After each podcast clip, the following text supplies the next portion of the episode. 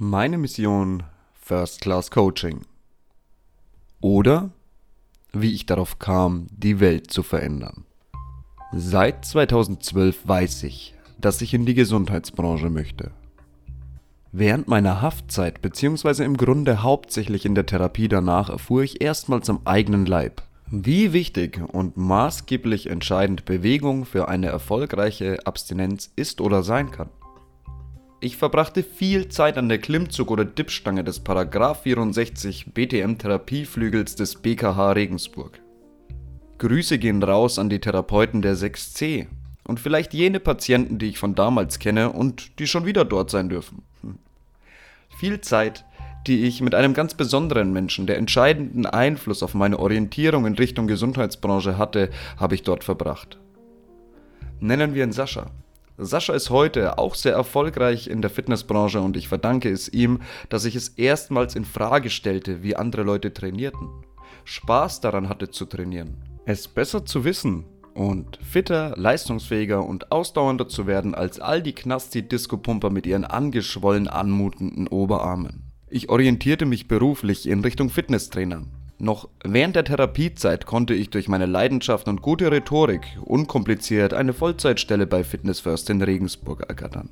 Zwar erst einmal an der Theke, Shakes machen und so, aber immerhin, ein Anfang. Irgendwo muss man ja anfangen.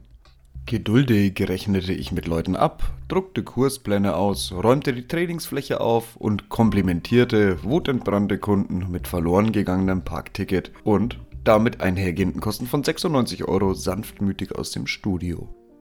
Irgendwann, es kam mir wie eine Ewigkeit vor, aber es war nur zwei oder drei Wochen, durfte ich den ersten Kurs geben. Ich war nervös und der Kurs war ziemlich voll. Es ging darum, Functional High Intensity Training mit abwechselnden Ausdauer- und Kraftstationen hinzubekommen. Ich rollte Bälle, probierte vor, ließ mich nicht verunsichern und brachte Gleichgewichts- und Sprungübungen mit rein ein paar Kettlebells und legte ein paar Matten für die Chorübungen auf den Boden. Besten Gewissens. Stets bemüht sozusagen. Mit einem Gymboss wurde ich dafür vom Leiter der Trainingsfläche, Stefan, einem grauhaarigen, breit trainierten und auch funktional fitten, eine gutmütige Autorität ausstrahlenden, so genug der Adjektive, älteren Herrn ausgestattet. Und der Kurs kam super an. Mir wurde applaudiert am Ende des Kurses und die Leute bedankten sich für die tolle Abwechslung. In mir keimte so langsam der Funken des Bewusstseins. Ich habe ein Talent hierfür. Es kommt jetzt schon besser an als das, was die anderen Leute machen. Fachwissen muss her. Ich wollte den Deep Dive. Ich wollte richtig tief eintauchen und einen Mehrwert fürs Gym darstellen. Doch wie es so oft ist, kam es einfach anders. Andrea wurde schwanger und wir entschieden uns, zurück nach Fürth zu ziehen, damit unsere Kinder auch Großeltern haben und Verwandtschaft in der Nähe. Ich war seit ein paar Wochen unqualifiziert an der Theke gestanden und die Leute kamen zu mir, fragten mich um Rat, wenn sie eben etwas nicht wussten. Und wenn ich es nicht wusste, fand ich es bis zum nächsten Mal heraus. Das mache ich bis heute so. Wenn ich keine Ahnung habe, halte ich die Klappe und nutze das, was uns alle umgibt das Informationszeitalter. Und wofür? Ich hole mir Informationen, kontaktiere Koryphäen auf Gebieten, buche Kurse, Einzelmentorings und ziehe mir Free-Content rein.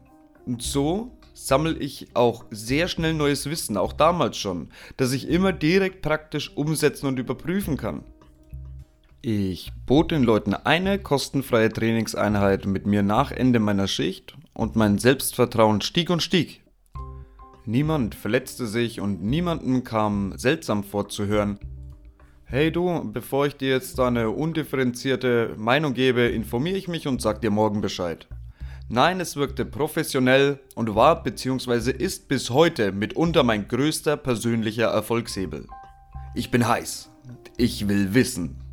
Alles, was relevant ist und noch mehr.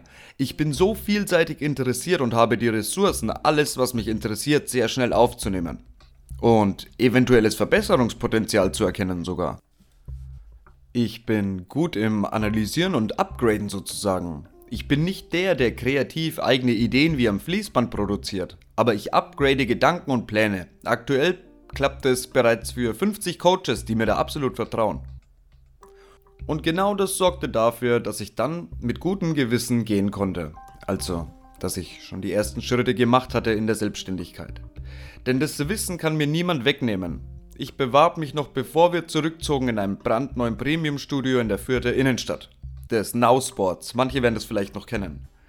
Leider ist es mittlerweile wieder geschlossen und ähm, naja, ist egal. Ich wurde dort direkt genommen und zwar nicht nur an der Theke, sondern als Trainer. Mir wurden Schulungen, Fortbildungen, notwendige und weniger notwendige Lizenzen bezahlt und etwas Geld gab es auch noch obendrauf. Und auch im zweiten Gym wollten die Leute sehr, sehr schnell wieder mich in den Kursen sehen. Mich nach Trainingstipps fragen. Und ich wurde unbeliebt im Rahmen meiner Kollegen. Meine Leidenschaft und der Spaß an der Sache, eine berufliche Perspektive zu haben nach all dem, was ich durch hatte, die mich tatsächlich ausfüllt und mir Spaß macht, machten den Unterschied. Ich kenne die schlechten Seiten des Lebens, also arbeitete ich einfach gut. Die anderen mittelmäßig mit selteneren, erkennbaren Leistungsspitzen. Und das macht unbeliebt. Das kannst du dir sicher vorstellen, aber es machte mir Spaß, auch unbeliebt zu sein, machte mir Spaß. Ja, es machte mir Spaß, unbeliebt zu sein. Denn es zeigte mir, dass ich wirklich besser war. Warum? Weil meine sogenannten Kollegen ihre Kunden verloren, die während des Trainings nun lieber Tipps von mir wollten. Sie spürten meine Leidenschaft für die Branche, dass ich bereit war, richtig zu investieren. Auch wenn das Geld mickrig war. Ein absoluter Witz. Ich frage mich heute, wie man jemanden so knechten gehen lassen kann und ihm dann so wenig Geld für seine Lebenszeit überreicht ist echt nicht motivierend, die Branche. Also eigentlich in dem ganzen System eine Ausbildung zu machen, ist recht unmotivierend, oder? Nicht nur, dass mein Feuer und meine Leidenschaft nicht wahrgenommen wurden, sondern es kam mir das Gefühl auf, dass ich mit genau diesen Eigenschaften sogar manchmal der Studioleitung auf die Nerven ging. Aber dank meiner Ergebnisse heute Wisst ihr jetzt, ich habe recht, wenn ich sage, ich habe gute Ideen.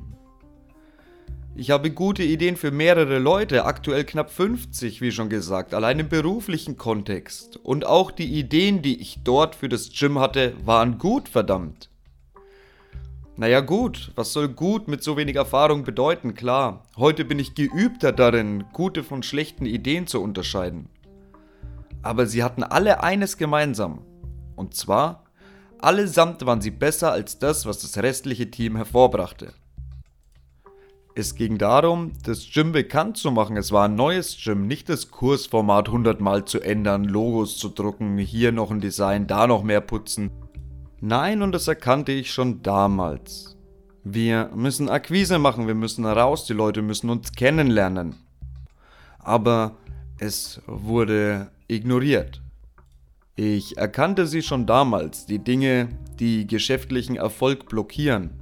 Und heute hat das Studio wieder zugemacht. Ich denke, ich kann anhand der anfänglichen Podcast-Folgen ganz ehrlich sagen, ich habe mich sehr früh mit geschäftlichen, wenn man das so nennen mag, Erfolg auseinandergesetzt. Mit 14 habe ich angefangen, Hasch und Gras zu verkaufen. Ihr habt die Folge gehört, oder? Ich war im Leben nie vom Glück gesegnet, sondern musste immer knallharte Erfahrungen machen, um weiterzukommen. Wäre ja auch zu schön, um wahr zu sein. So eine richtige filmreife Traumstory mit Happy End. Der vom Schicksal in die Mangel genommene, verurteilte Verbrecher schafft die jahrelange rundum sorglos Psychotherapie inklusive der Möglichkeit, mit Bestrafung zu arbeiten in Form von Freiheitsentzug ähm, und macht sein Ding, wird dabei von Fortuna in den Himmel gelobt und getragen, aber so war es nicht. Nein, ich hatte Psychotherapie, in der sie alles mit dir machen konnten, Freiheitsentzug, wir wurden da richtig manipuliert, aber es war auch bitter nötig. Und ein kleiner Exkurs. Ich finde, der Zweck heiligt die Mittel in den meisten Fällen schon. Wenn ich jemanden durch meine Worte beeinflusse, könnte man sagen, ich manipuliere ihn. Ist es aber schlecht, wenn ich jemandes Handlung im Hinblick auf seine Gesundheit zum Positiven verändere, indem ich Einfluss nehme? Nein, definitiv nicht. Und vielleicht rettest du ja sogar ein Leben. Nichts Ungewöhnliches in meiner Branche. Die Coaching-Branche und genau die wollen wir retten. First Class Coaching bietet hochmodernes, persönliches und individuelles Qualitätsmanagement für selbstständige Dienstleister. Die Besten unter Ihnen erhalten nach eingehender Prüfung unser First Class Approved Siegel. Ein kleiner Werbe- oder Aufklärungsblock, ich hoffe, minimalistisch genug, um nicht als störend empfunden zu werden. Vielen Dank. Also zurück zum Text. Zurück zum Nie vom Glück gesegnet. Um es kurz zu machen, ich flog aus dem Studio raus. Für das ich alles gab. Ich war erst einmal total am Boden, ehrlich gesagt. Doch meine Persönlichkeit war schon immer und jetzt erst recht. Und ich wusste, total geil fürs Grundmindset, ich sag's euch, aus tiefster Überzeugung heraus, dass ich besser arbeitete als die Trainer dort, die im Gym immerhin 50 Euro pro Stunde verlangen konnten. Und genau so ging ich raus. Mit in Vistaprint selbstgestalteten Flyern und 50 Euro pro Stunde. Und sogar noch einer kostenfreien Probestunde. Den Flyer hatte ich ganz schlau gleichzeitig als Gutschein designt.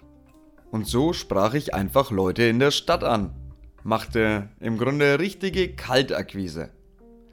Und hatte richtige existenzielle Ängste im Nacken. But you will never stop me. Und ich arbeitete so verbissen und prokrastinierte, naja, eigentlich im Grunde nicht, aber auf der anderen Seite bei der Arbeit zu Hause auch wieder sehr viel rum. Und von meinem Wissensstand heute betrachtet. Aber es funktionierte. Und irgendwie schaffte ich es in den ersten drei Monaten einen stabilen Monatsumsatz von etwa 3.000, 3.500 Euro aufzubauen und war so beflügelt. Das habe ich alleine geschafft. Ich bewies mir in den folgenden Wochen immer wieder mehr, dass ich ein Talent dafür hatte, was ich tat. Ich machte Lizenzen, die Themen begeisterten mich und ich saugte auch außerhalb der Schulungsbereiche Content über Content auf. Auch die Ergebnisse meiner ersten Kunden waren genial. Meine Energie schwappte und schwappt bis heute auf die Klienten über und dort bleibt sie für mehrere Tage bis zu zwei Wochen. Ein Zeitfenster, in dem es viel leichter fällt, kleine neue Routinen zu etablieren. Ich denke, das ist mein wichtigster Skill im Coaching, neben meiner Empathie. Ich schaffe es, dass die Energie zu dir überschwappt und implementiere dann kleine, gesunde, zielführende Routinen mit dir. Nicht zwangsläufig beim ersten Mal, aber auf jeden Fall innerhalb des ersten Monats, sobald wir miteinander warm geworden sind. Lange Rede, kurzer Sinn. Ich konnte die Mietrückstände zurückzahlen, Schulden abbezahlen und ach ja, ich arbeitete kurz sogar noch in zwei weiteren Studios als Auflage vom BKH Regensburg. Ich war ja immer noch nicht frei, nicht vergessen. Die Folgebetreuung der richterlich angeordneten stationären Therapie machte mir also Vorgaben, was den Job anging und sie verboten mir ausdrücklich, mich selbstständig zu machen und drohten mir, mich nicht zu entlassen, wenn ich keine Arbeitsstelle hätte. Oder ich glaube, es war nicht nur eine Arbeitsstelle, sondern sogar eine Ausbildungsstelle. Ich mach's kurz, ich habe mir alibimäßig eine gesucht, die dann mit der Entlassung natürlich wieder geschmissen wurde. Die Therapeutin wie auch die Bewährungshilfe, die ich bis heute, Datum der Aufnahme 14.06.22, habe, waren absolut offen, damals auch schon, wenn auch erwartungsgemäß kritisch, als ich sie vor vollendete Tatsachen stellte, was die Ausbildungsstelle anging und sie im nächsten Schritt vor vollendete Tatsachen meiner Pläne der Selbstständigkeit stellte. Vielen Dank an dieser Stelle und in der nächsten Folge hört ihr, wie mein Weg nach den ersten Klienten war, die ich kalt auf der Straße akquiriert hatte mit den schlechtesten Flyern der Welt. Jetzt war eine lange Phase des autodidakten Lernens angesagt. Viele Male auf die Fresse fallen und wieder aufstehen, um es klar zu sagen. Als Learnings und kleines Mehrwert-Dankeschön in dieser Folge möchte ich dir folgendes mitgeben. Du musst es schaffen, dich über deine Zweifel zu erheben Arbeite auch autosuggestiv. Red es dir ein. Nutze von mir aus Hypnosen und das ist aber wichtig, wende motivationspsychologische Prinzipien auch bei dir selbst an. Bestätige dich mit Erfolg und sieh Misserfolg als Chance zu wachsen. Führe ein Buch, an dem du jeden Tag drei tolle Dinge, in denen du erfolgreich warst, reinschreibst und arbeite vorher, bevor du startest, an deinem Mindset. Denn wenn dein Mindset, deine Grundhaltung, deine Einstellung, wenn diese Sachen nicht passen, hast du von vornherein schon verloren. Doch daran kann man systematisch arbeiten. Informier dich. Over and out. Dein Marcel.